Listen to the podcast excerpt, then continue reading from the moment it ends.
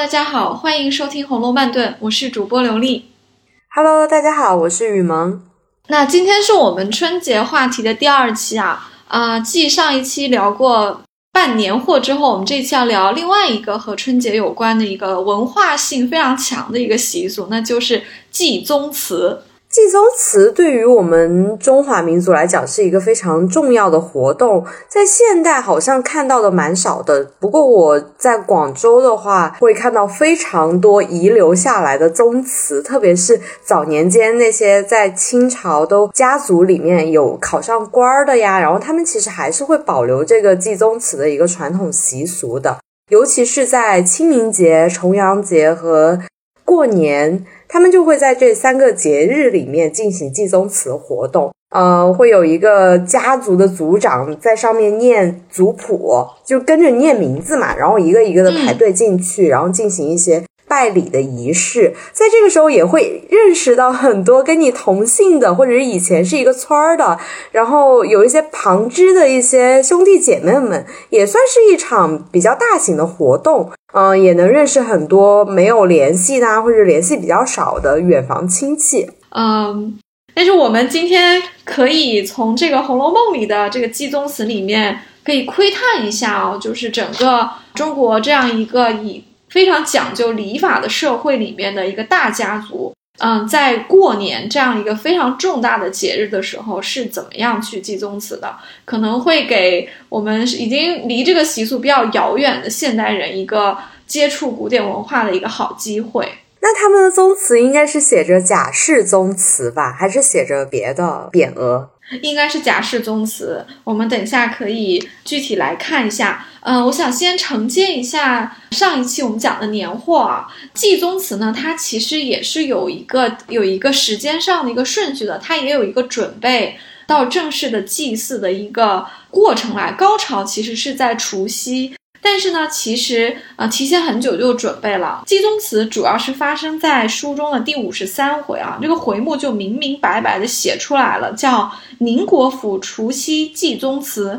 荣国府元宵开夜宴，为什么是宁国府除夕祭宗祠呢？因为宁府是居长的，在当年的宁国公和荣国公这个亲兄弟俩里面呢，宁国公是居长，所以宗祠呢是靠在宁国府这一边的，属于宁国府的一部分啊。那祭宗祠大家都要到宁国府这边来。为什么是荣国府元宵开夜宴呢？当然了，我们整个《红楼梦》的故事就是发生在荣国府的嘛，所以呃，宗祠祭完了，过年的主要的重头戏肯定是就发生在荣国府了。祭宗祠的呃步骤，我们一个一个来看啊。首先是在腊月的时候，贾珍他是呃宁国府的长房长孙啊，他同时也是贾府的族长啊，那所以是贾珍这边他要负责这个祭宗祠的事情。他就要先开了宗祠，着人打扫、收拾供器，请神主打扫上房，以备悬供、仪真影像，就是这是一系列的准备工作。因为你也不能等到除夕这一天再做这些事情，就来不及了，工作量还是挺大的。这个应该是在腊月完成啊。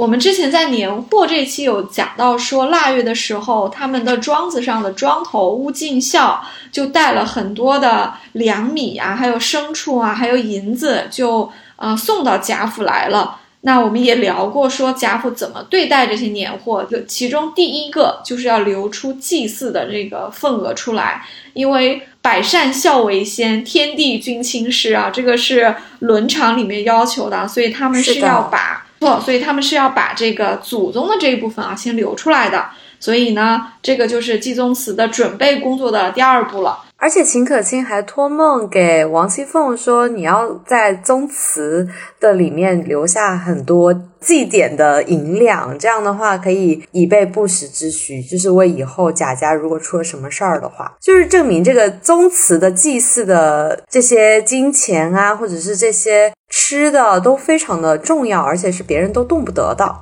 嗯。啊，你讲的没错，但是细节上是不不是非常准确的。呃，秦可卿讲的不是宗祠，是祖坟。区别在哪里呢？啊，这个宗祠啊，它其实就是和现在的宁国府和荣国府的这个大宅子在一起的，因为这个是皇帝赏赐的给他们的这个公爵府嘛。那么宗祠里面，等一下我们会看到宗祠里面有悬挂的这个字迹，也是皇帝赏赐给他们，就相当于是匾额，所以他们的宗祠是和他们的宅子是在一起的。但是祖坟不一定，啊，中国人讲说你老了之后要安葬回你的祖籍，所以宁国公和荣国公呢，他们可能是因为有军功被赐予跟在天子脚下有这么一个建了这个公爵府，但是他们死后还是会埋埋回祖籍的。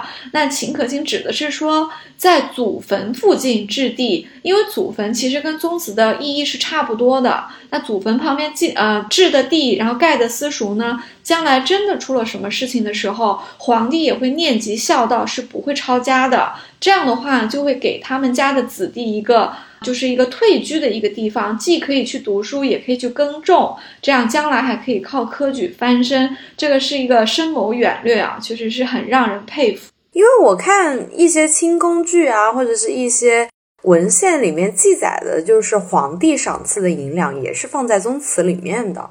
所以皇帝这个银两也是不能用的嘛？没错，呃，其实贾府对皇帝赏赐的银两也是这样处理的啊。这个等于说是一个，呃，你也可以理解为是这一一方面是一个敬意，另一方面。你本来就是因为祖宗的这个功劳，皇帝才呃世世代代赏赐你们的嘛，所以当然是一起要供起来的。而且有什么贡品比皇帝赏赐的银两更贵重呢？对不对？所以肯定是要供起来的。那我们接下来往下看啊，就是祭宗祠的重头戏是发生在除夕的，就是年三十。其实这一天呢，主要的事情是有三件。第一件事还不是祭宗祠，你能不能猜到是干什么？啊，呃，不能，是什么？这个是这个难度是有点大了。第一件事情呢是要进宫朝贺，那这样一天可忙活了，就从早到晚都在忙。没错，一天非常的忙，因为皇帝是要比祖宗还要大呀，所以说第一早最早是要进宫朝贺，而且皇帝也会赏赐一些东西，所以书上是这样写的啊：一早的时候啊，就是。贾母等有告封者，都是要按品级着朝服，先坐八人大轿，带领着众人进宫朝贺，行礼领宴毕回来，便到宁国府暖阁下轿。这写的很清楚啊。当然他没有写男士啊，但是是一样的，就是男性如果是有爵位的，和女性有诰命的，这是。同一类啊，因为你有一品官，就有一品夫人嘛。他们要按照品级着朝服，因为你不同的级别的衣服的颜色、质地、配饰是不一样的啊。你要穿上你的这个礼仪的服装，坐八人轿进宫向皇帝朝贺。行完礼之后，皇帝可能会赏赐他们一个简一个宴席。领宴回来之后。才能祭家里的宗祠，所以他们回来之后就直接到的宁国府暖阁下轿，后面就是到这天的第二件大事，就是祭宗祠了。后面还有一件事情，所以这一天一共有三件比较大的礼仪性的事情。天哪，一天忙活下来可忙了。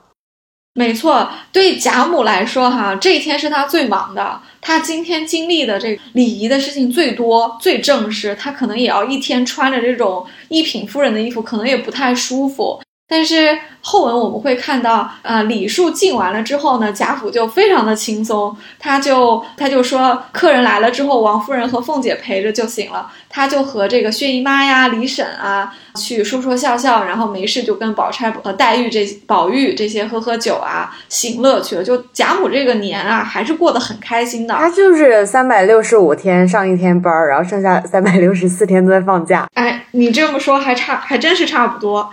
好，那我们仔细再来看一下这个祭宗祠啊。这里我们要引出一个小小的疑问啊，等一下我们可以深入的探讨一下。从这里开始，所有的祭宗祠的场景都是透过一个人的视角来描写的。这个人物也是一个非常有名的配角，我们在前面也讲过很多次了。啊，他就是薛宝琴，让宝琴来参与祭宗祠，并且是用用他的视角来记录这一切呢。后人是有非常非常多的猜疑的，因为确实以他的身份，既是一个外人，又是一个女性，她确实不太应该出现在这个场合。那么她为什么出现呢？我们把这个问题和等一下出现的小问题一起放到文后去讨论啊。我们先接受作者安排给我们的这个宝琴视角啊。这个视角还挺有意思的，因为曹雪芹拢共在《红楼梦》里面用三个人物的视角，让我们看清楚了整本《红楼梦》整个贾家。一个就是呃林黛玉初入贾府的时候，让我们知道哦宁荣二府。究竟是怎么样的弯弯绕绕的一个大庭呃深宅大院？另外一个是从刘姥姥的视角，让我们知道了大观园长什么样子，然后再从宝琴的视角，让我们知道哦，原来他们的宗祠长这样。其实就把整个《红楼梦》的图景就画给我们看了。没错，所以宝琴这个视角呢选的也很好，因为他是第一次看嘛。那我们来跟着这个宝琴的视线啊，来参与一下啊。呃，宝琴已经开始看到了，说这个是宁国府西边的另外的一个院子，就宗祠在宁国府的西边啊。上面确实是有一块匾，写着“贾氏宗祠”四个字的，就是你前文的时候提出来的，确实是这样的啊。这你猜对了。然后呢，它还有啊长联，然后进入院中之后呢，还有一个报下。报下上还有个金匾，这个金匾旁边呢还有对联，这些细节呢我们就不念了，在五十三回大家可以去找书。但是我们想强调的是什么呢？就是这个匾啊和这个对联都有特意的提出来啊，说是御笔，御笔的意思就是皇上亲笔写的。当然了，这个可能是。呃，宁荣二公那个打江山的时候的那个皇帝啊，是因为他们对国有恩嘛，所以这个御笔是对他们的一个认可。当然，这也显示出贾府的祖先确实是有过非常大的辉煌的。这里面呢，嗯，是香烛辉煌，锦帐绣幕，虽列着神主，却看不真切。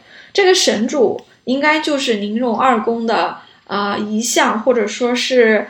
我们也不知道怎么解释啊，可能是把他们作为一种呃信仰化的一个塑造啊。关于这个贾府的呃参加祭祀的人员呢，是花了很多的笔墨来描写的，是这样写的：只见贾府人分朝暮排班立定，朝就是王昭君的朝，暮就是肃穆的穆。对这两个词啊，我们有必要解释一下。很早的时候读到这里的时候。我虽然不知道是什么，但是我就常识性的猜，是不是分男女的意思？刚我又查了一下，其实不是。朝暮其实是我们周朝就有的一种礼制，叫左朝右暮，它其实呢是一种排列的方法。当它应用在宗祠里的时候呢，最中央的是你的始祖，就是你这一家肯定是有一个人，他繁衍出了其他的人，对不对？即便是贾府是有宁荣二公这两位亲兄弟，他们不是也有一位共同的父亲嘛，对吧？依旧是可以往上追溯的。那么招募是什么意思呢？就是朝是左边排的是一三五，然后木呢是右边是二四六。就是这是一代、二呃一代、三代、五代、二代、四代、六代是这么一个意思。当然，如果是同一代，那可能就是排行的一三五二四六，这个是一个讲究。嗯，他们这个应该很热闹啊，就很多人了。还好曹雪芹给我们的族谱没有特别的多，不然的话，我们光是捋这个人物关系，就会跟《百年孤独》一样，搞都搞不清楚。啊，没错，这里呃，曹雪芹确实没有像报菜名一样的写啊，嗯，他在秦可卿的葬礼的时候是有写到了比较多的人的，尤其是那些不在宁荣二府，呃，是有一点点像是旁支的，就也没有那么富贵的那些子孙啊。但是在这里呢，他就写的比较简约了，写的都是一些主要的人物，因为嗯，祭祖的时候，通常就算是一家人参与，可能也是。呃，长房才会排进去，或者是排的比较靠前嘛，所以它是没有必要列的那么详细的，至少还是有些主要人物它是有提到的。你看，在这里写说贾敬是主祭，贾敬因为是长房荣国公的长孙嘛，所以他的他的年纪和辈分排行都是最大的，所以他是主祭啊。贾赦陪祭，贾赦是二房荣国公的长孙嘛。所以说他也是，而且也是呃，荣国府的爵位是由这个贾赦袭着的，所以他是陪祭。那这个文字辈呢，就是这两个人，贾政就没有写，可能他这个时候是不在家的。贾珍献爵，贾琏、贾从献帛。啊，贾珍因为是族长嘛，所以他献的是爵，是一个比较重要的礼器。贾琏和贾从献的是帛，这两个人都是。嗯，贾赦的儿子贾从的戏份非常少，他要不是在《祭宗祠》里出现一次，我们大家都会把他忘了。确实是这样，对吧？因为贾从除此之外就只在前面有过一次，宝玉去邢夫人那边去探视的贾赦，然后邢夫人看到贾从说：“你黑眉乌嘴的，你的奶妈子也不管你。”所以其实贾从的存在感非常的弱啊，虽然他也是。贾赦的小儿子啊，平时真的不出现，但是祭宗祠的时候，这个长得再不好看，他也得来，所以他就呃在这里献播哈。你这个让我想起，在一个大家族里面，要是有一些没有什么出息的一些很旁枝末落的人，然后来了之后，也是一个能见到长辈们，然后谋得一个差事的一个好机会。啊，没错，所以这个机会的时候就要更加的好好表现了，要表现的很懂规矩啊，很很有潜力的样子才可以。玉字辈就是贾珍、贾琏、贾从和宝玉啊，那写到他这里就结束了。为什么没有写贾环呢？嗯，我们也不知道，很可能贾环这个时候是生病，所以他没有来。因为贾从看上去身份也不怎么高贵嘛，但是都出现了。那贾环其实。贾政老爷还是挺看重他的，怎么会不叫他来呢？对不对？但是前文是有提到说，元春省亲这么一个重大的礼仪场合，贾环因为生病他也没去，所以其实生病的话不去参加这种也可能是可以的，因为可能生病也是有一些忌讳的，所以就贾环是不在的。那么再往下就是草字辈的，也是有挑几个人写的，但是他挑的是贾昌和贾玲。这两个人就不是宁荣二府的人，肯定是他们的旁支。连这两个人都写了，也没有写贾兰，是什么原因呢？我们也不知道。因为贾兰显然是正牌的重孙嘛，而且他年纪也不小了，他都读书了。他如果都没有出场呢，可能跟贾环的原因差不多，可能就是这个冬天时气不太好，他们可能生了点小小恙，所以就没有来。这些是在。祭宗祠的这个场合上，这些男性要做的这些礼仪的行为啊，后面有提到说他们要往这个宗祠里面去传这个菜，就是传那个祭品啊，又是这么写的。这个地方也是有一点点不太符合我们惯常的对祭宗祠的理解啊，因为他的安排竟然是女眷在坎内，男眷在坎外，也就是说。反而是女眷更接近这个祖宗的遗像，男眷反而是在外面。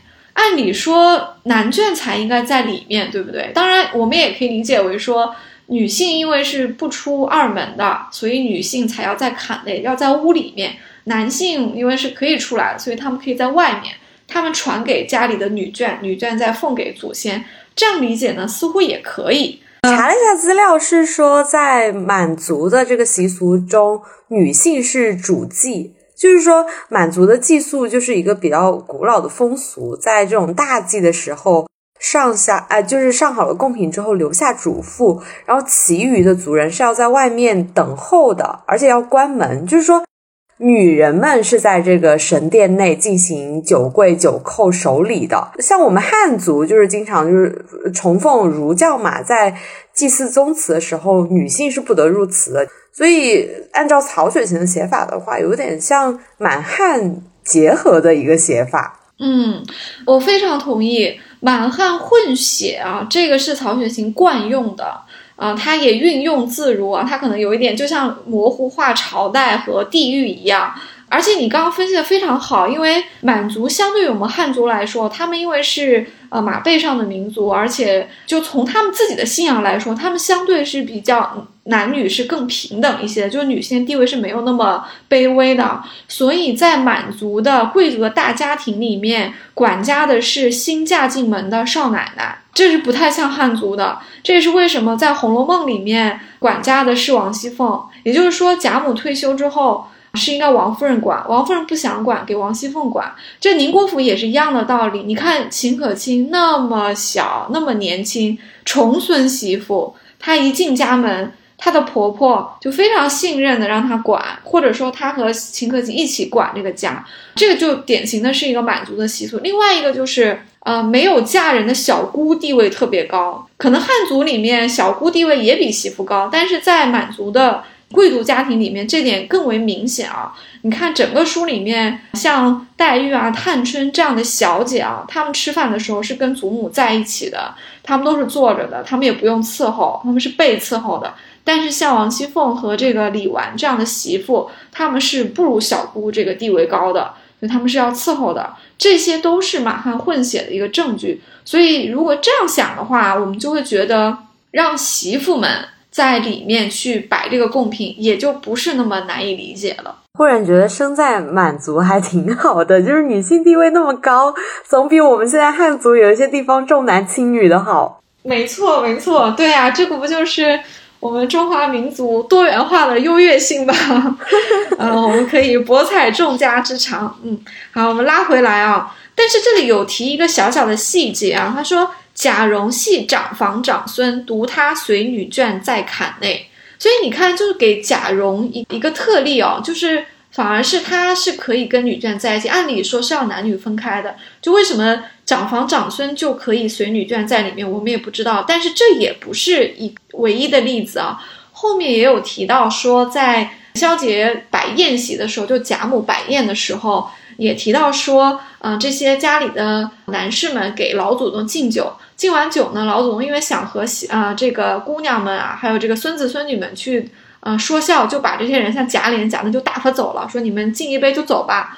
但是呢，他就把那个贾蓉留下来了。这个还是贾珍提，他说要留蓉儿留下来斟酒。所以你看，贾蓉虽然是个男的，嗯，也已经结婚了，长房长孙，他已经是个成年男子了。但是他是可以和女眷在一起的，也就是他可以在像林黛玉啊、探春啊这些未婚的小姐在的这个宴席上给他们斟酒的。所以，这个长房长孙的男性可以被破例，这个应该也是当时的一个，至少在贾家应该也是一个成立的一个习俗。那这个贡品是这样摆的。贾蓉呢，就是呃和女眷在一在坎内嘛，所以他是在女眷的最末尾。那外面的男人把贡品传过来，传到贾蓉呢，他就传给他的妻子。从他的妻子开始呢，那就都是女眷了，都在前面。那么就按辈分，从小辈往大辈去传。呃，荣妻当然传给凤姐、尤氏，这个辈分就往上涨了啊。最后到供桌前是传给王夫人，王夫人传给贾母。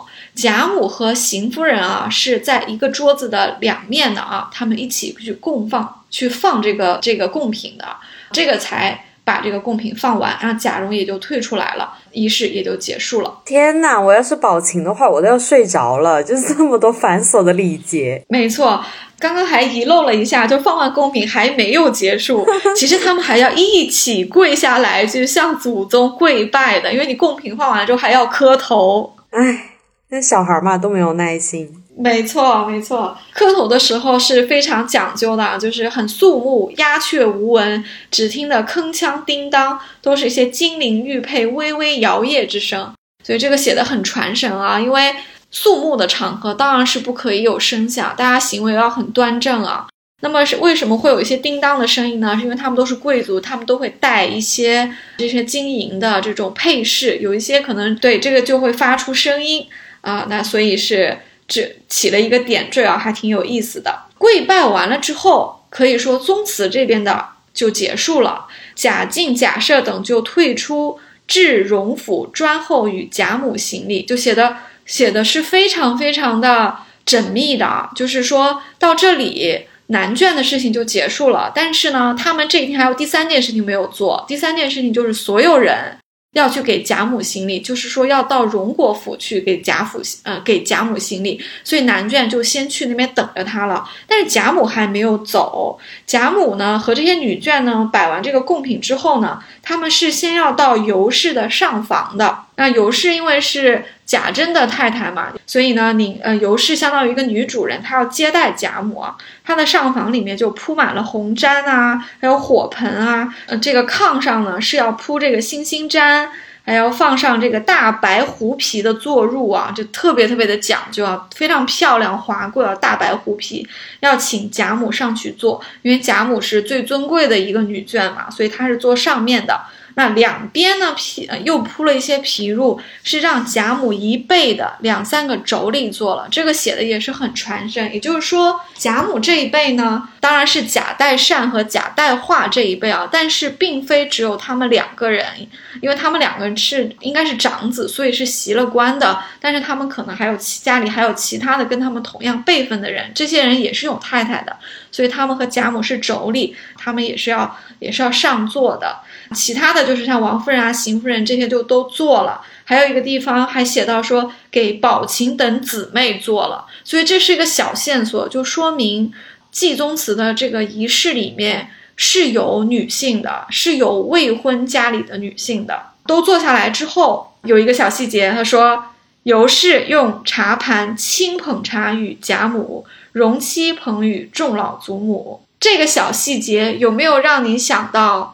当时贾母去潇湘馆，贾母去潇湘馆之后，谁给贾母奉茶？是不是也必须是林黛玉？嗯，是的。就是说，贾母这样的一个长辈来到尤氏这样一个孙媳妇的家里面，她是一个老祖母的身份啊。就算是你们家有再多的佣人，这杯茶必须你尤氏亲自端给她，这都绝对是没差的啊。所以林黛玉也是懂道理的啊。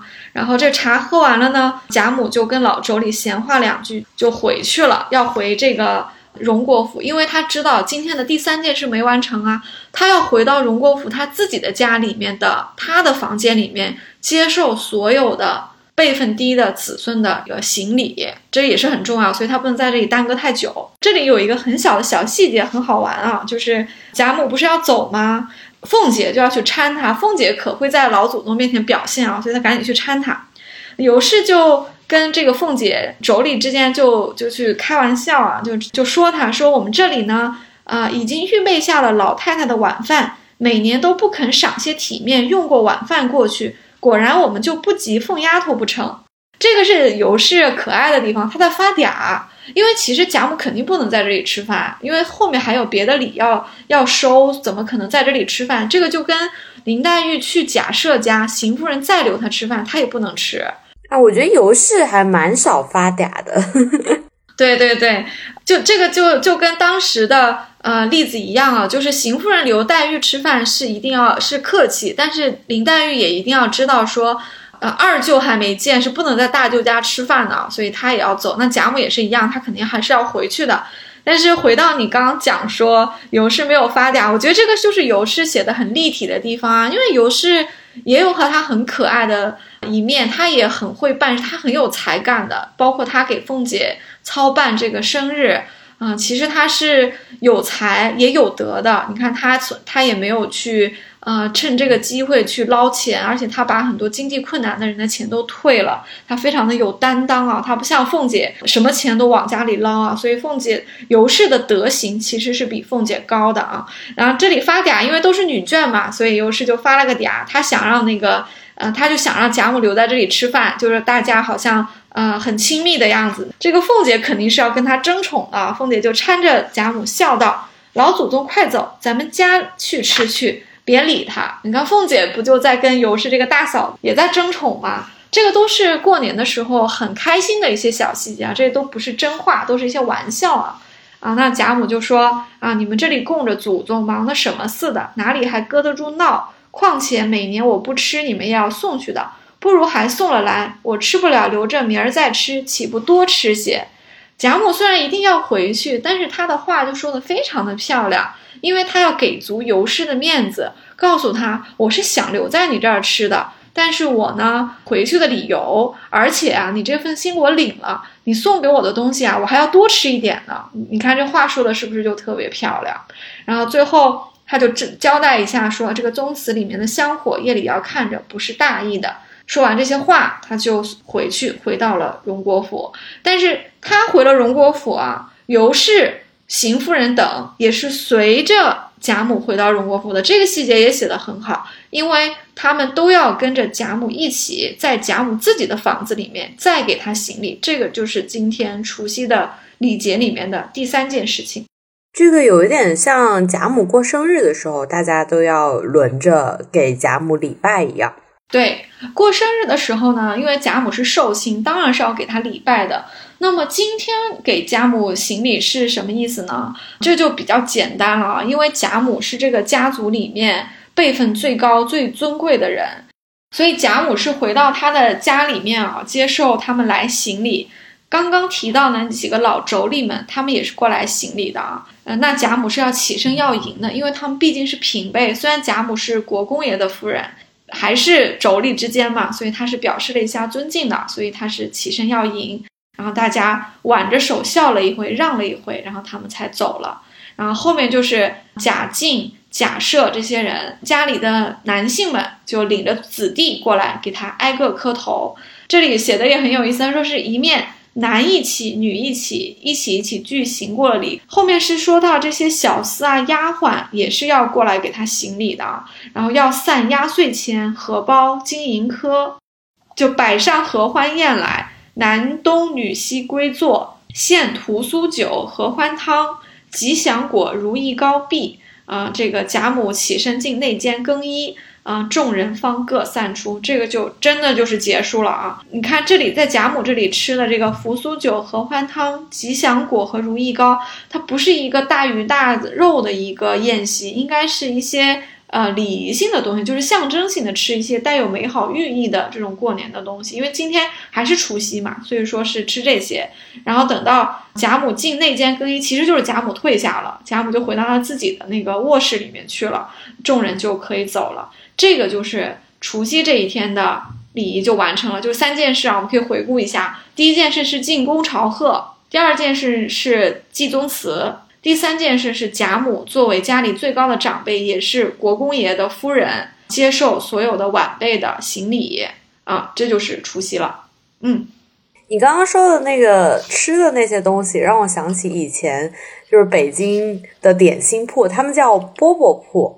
就是他们会卖一些蜜供，就是供祭祀的时候使用的，就是他会把它搭成一个宝塔的形状，就有点像现在香港的那个抢包山。当然现在没有抢包山了，现在也北京也没有那个搭成宝塔形状的一个密供了。它为什么是密供呢？它就是用蜜饯堆成的一个宝塔形状的东西，它是作为一个天地桌放在摆在院子里。然后过年以前，然后大家把它砸碎了，然后穷人孩子去，也不一定是穷人孩子了，就是说孩子们会去抢着，然后捡那个糖来吃。这个祭祀的时候用的就是粗蜜供，当然就是你在家里会摆一个比较小的这个蜜饯的一个宝塔形状东西，这个就是金蜜供。就是那个时候饽饽铺里面随时都有卖这些东西，现在就没有了。就是现在祭祀的习俗确实越来越少了。嗯，可能也越来越简化了吧。对，就是香港那边以前批判过，说这个抢包山，抢包山非常的浪费粮食，说不能这样搞。就是大家去抢那个包山之后，就是好像玩玩剩了，就像那个蜜供一样，就是你玩剩了，地上全是糖果，全是抢包山抢下的包子啊，那些就是根本就是浪费 粮食，所以就逐渐简化了。啊，这个也是有一些道理，当然。啊，习俗肯定是我们讲移风易俗嘛，习俗肯定是要随着时代去演化的。但是我相信那些符合人类社会规律的啊，这些比较美好的这种礼仪啊、原则啊、情感，我觉得它是会有传承的，只是形式可能会有一些变化啊。你看这个整个的祭宗祠的过程，其实它给我们呈现出来一个整体的印象，就是贾府里面虽然他确实在这个点上，他也已经。过了这个转折点，或者说就要到这个转折点以后，就会不好的事情就会出现，大厦将倾啊！而且有些子弟显然也已经表现出了一些纨绔子弟成风，然后谁也不去为家里家里的未来去去忧虑的，都是坐吃山空的这群人。可是他们虽然平时好像不是很成器啊，可是，在祭宗祠的这个场面上，大家都是规规矩矩的，呃，有一点在像告诉我们说，就贵族还是有贵族的气象，帮我们说这个呃，大家就是要讲礼义廉耻的，就这些东西是根深蒂固的，它不是那么一下子啊就击退的啊。聊完这个祭宗祠啊，我。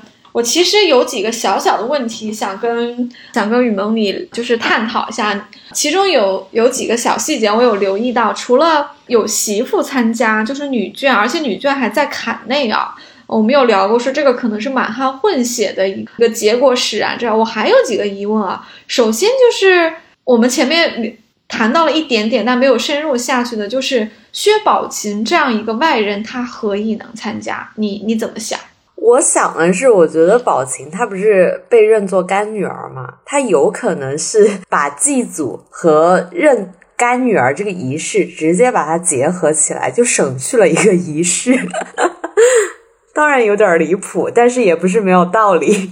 也有可能就是前面认干女儿只是口头上认，那今天呢？因为既然祭祖，可能就大的仪式完成之后，让宝琴在这个祖宗面前，呃，给王夫人磕个头，可能就当做真的就是认她做做干妈了。可能是有这么一个，至少不是一个很离谱的一个猜测。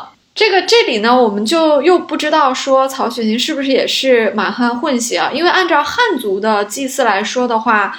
首先，汉族的祭祀男女是非常严格的，媳妇都不一定可以参加，媳妇还已经嫁进来，已经是你们家人了，都已经不一定能参加了。未婚的女性很多时候也是不可以参加的，因为未婚的女性以后会嫁人嘛，就不是这家人了，所以他们是也是没有资格参加的。干女儿比自己的亲女儿那肯定又远一层了，所以按照汉族的原原则的话，这个宝琴十有八九是没有。机会去见识到贾家的这个宗祠的礼祭宗祠的礼仪的，正因为可能曹雪芹满汉混血了，他们满人可能对这些。啊，礼仪稍微有一点点不拘小节啊，也许就允许干女儿参加，因为后面不是也有提到吗？说他们挪挪到有事上房的时候，给贾母行礼的时候是有提到说他宝琴等姊妹嘛，那就是说除了宝琴还有别的姊妹，那就是别的未嫁的女儿也有参加这个祭宗祠，那我们也也就觉得不是那么的奇怪了。嗯，哎，那还有别的猜测吗？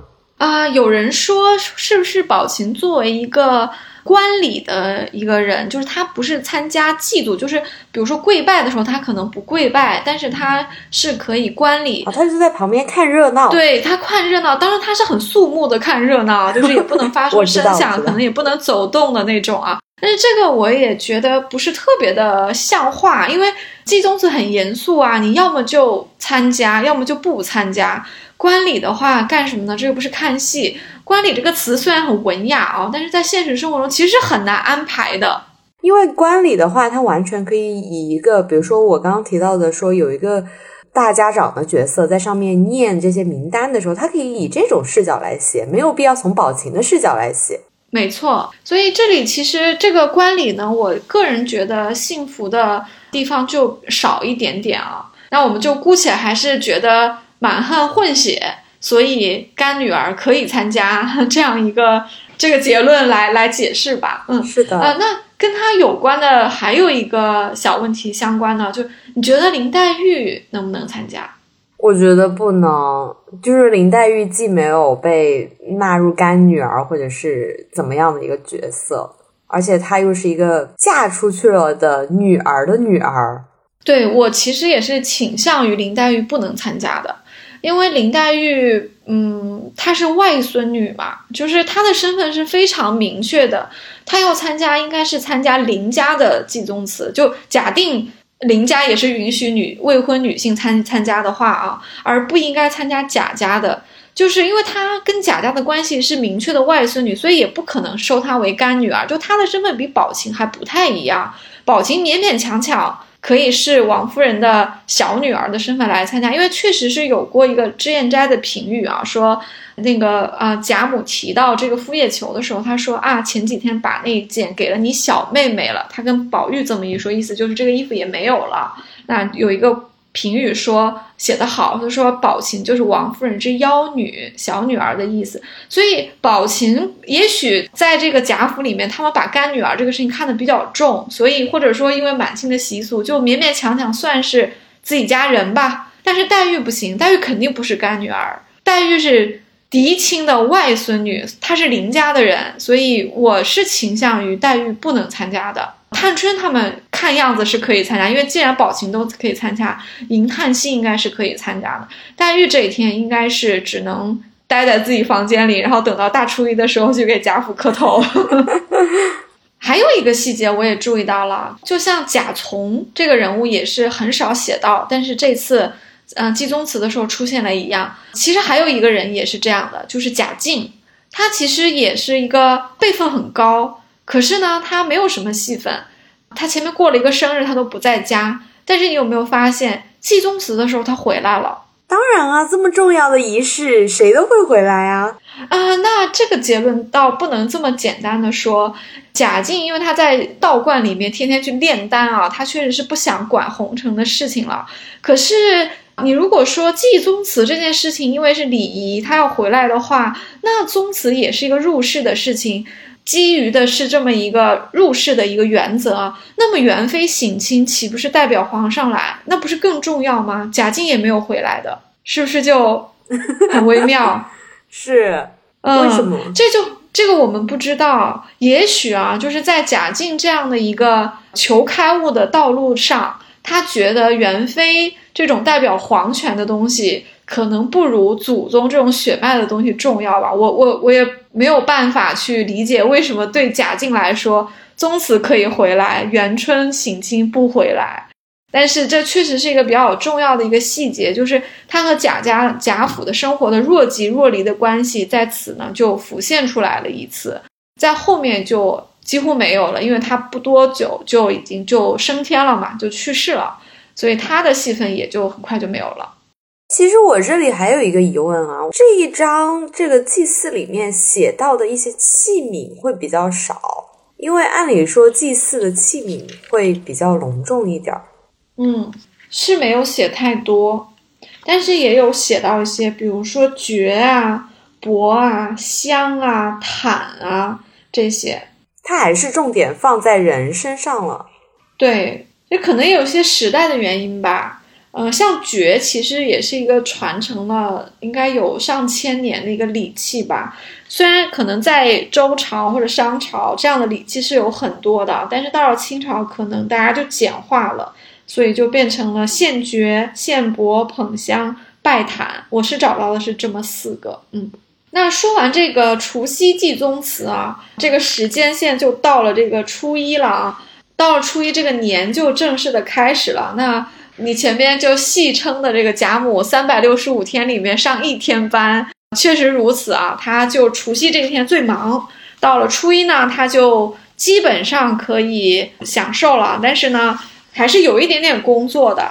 大初一的早上呢，贾母这些有诰命的贵夫人啊，还是要像除夕一样，要按品大妆。嗯，把他们的这个朝服穿上，要进宫朝贺的。因为除夕和初一都是非常重要的节日，就他等于说他们连续两天都得进宫。但初一呢，还有一个更另外的一个意义，他们还得进宫，就是监祝元春千秋。也就是说，初一早上他们本来就要进宫去给皇帝朝贺，这个是皇帝要接见各种像他们这样的有爵位的这种贵族啊。但是因为这一天也是元春的生日。元妃的生日，所以他们进宫朝贺完了之后，还要再去给那个元妃去祝她的千秋的，所以这是初一早上的一些呃礼仪的事情啊。嗯，在宫廷里面领宴回来之后，还是要再到宁府去祭过列祖列宗的啊。就是这这一天可能就会简化一点，就不像除夕那天那么隆重了。等到这再一次的祭完祖之后。回到各自的这个房间里面之后，换衣歇息之后，初一的礼仪的事情就算是结束了。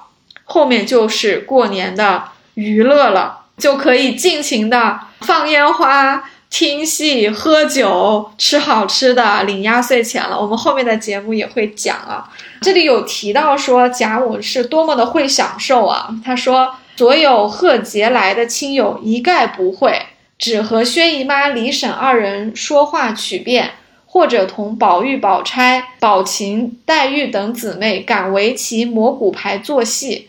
王夫人与凤姐是天天忙着请人吃年酒，就等于说贾母呢就把这个见客的这个重任就推给了王熙凤和王夫人啊，她自己就只和这个薛姨妈、李婶这些自己人，也是女眷，还有这个宝玉啊、宝琴啊、宝钗啊、黛玉啊这些他喜欢的孙子孙女们，天天在一起说笑。所以你看，这个老太太确实是挺会享受的啊。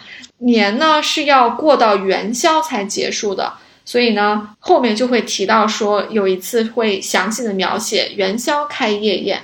那我们今天的祭宗词应该就是讲到这里了。嗯，因为除夕作为岁末的最后一个夜晚，自古以来就是除旧布新、阖家团圆、祭祀祖先的大日子嘛。然后《礼记》里面也有写“礼有五经，莫重于祭”。不食祖不成人喽。那大家在祭祀的时候，或者是在跟家人们一起看这个春节联欢，在看春晚的时候，就要记得哦，我们现在在跟家人在一起，也要记得我们的祖祖辈辈这个精神上的维系和延续，也有就是神灵与祖先之间的关系，这些呃宗教礼仪的形式，让我们有了今天的我们。没错，没错。啊，我们说中华文明五千年啊，它是一个没有中断的文明。这里面可能很重要的一部分就是礼仪啊，这个礼仪里面也。有一大部分就是我们对祖先和对这种家族传承的这种重视。我们且不论这里面有多少是形式，它形式也是重要的。我们讲说仪式，它其实也是可以让人起正念的啊。它从小家开始，大到国家和民族，它起确实是起到了一个贯穿时间、贯穿沉浮的这么一个作用。我每次读到祭宗祠这一段的时候，其实都是很感慨的，因为《红楼梦》虽然是一个讲盛衰的故事，而且它是盛胜在前，衰在后，所以是一个悲剧来的。但是我们在祭宗祠这一章的时候，是能够感觉到说大家族的沉浮，它确实是有其规律性在里面，也能够感觉到作者对于一个对于辉煌的过去的一种惋惜，或者说是一种感慨。到后面在描写贾府的这种礼崩乐坏的时候，我觉得作者也更多的是在感慨说，这个家里的子弟已经在把这些礼仪都已经忘到脑后了。嗯，确实后文是有过一次中秋节，在宗祠里边有发出了一声叹息，那就很显然，作者在用一个有一点灵异的手法在描写，原来他们的那么勇。勇武那么能干，那么能够为家国奉献的这种祖宗都看不下去，他们几代以后的子孙竟然是这么一个面目了，就很推荐大家就把这几短短几页吧，就再读一下，还是有很多的微妙的情绪在里面的。嗯，那今天要不就聊到这里，嗯。嗯，那我们今天讲贾府这个官宦世家的春节祭祀宗祠的宏大场面，就讲到这里喽。因为这也是整个宗祠祭祀规格最高、场面最大的一次慎终追远的活动。没错，我们下一期会跟大家聊一聊贾府过年的娱乐，应该是相对比较愉快的一期。好，那我们下期再见。我是雨萌，我是刘丽，拜拜，拜拜。